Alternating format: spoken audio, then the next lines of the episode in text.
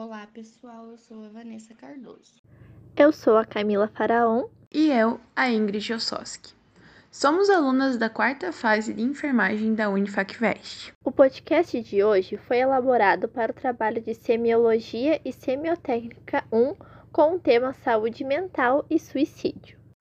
A saúde mental está relacionada a como uma pessoa responde às necessidades, desafios, mudanças da vida e como coordena seus pensamentos e emoções. Todos os dias experimentamos uma série de emoções, boas ou más. Entre elas está a alegria, felicidade, tristeza, raiva, frustração, satisfação, entre outras. Juntamente com os sentimentos ruins ligados à saúde mental, pode vir a vontade suicida, que não afeta somente a vítima, mas todos ao redor dela, afetando a saúde mental dos demais também.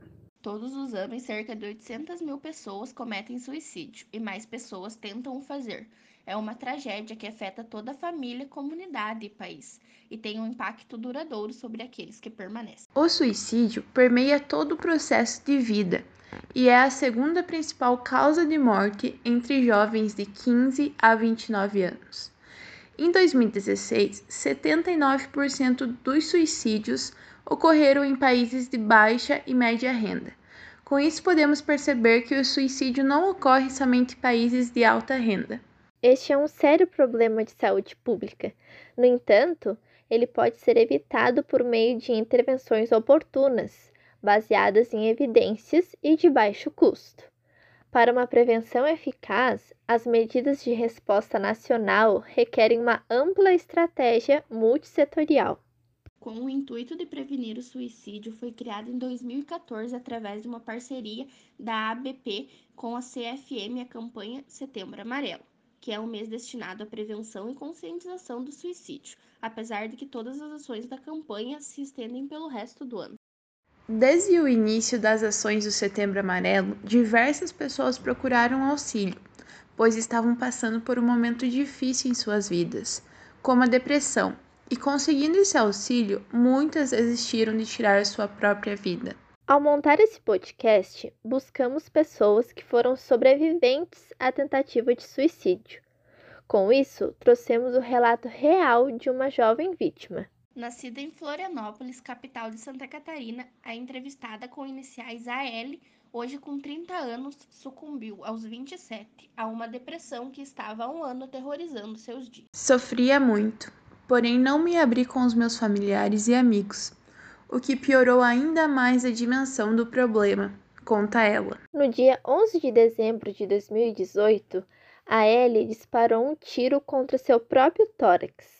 Felizmente, teve uma segunda chance de vida, auxiliada por 25 dias de hospital.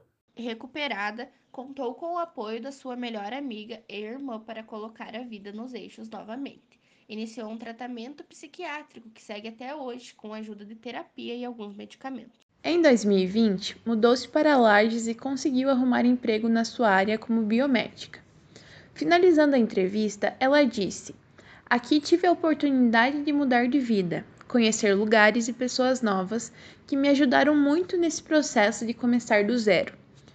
Hoje me sinto mais confiante e com vontade de viver, conta ela.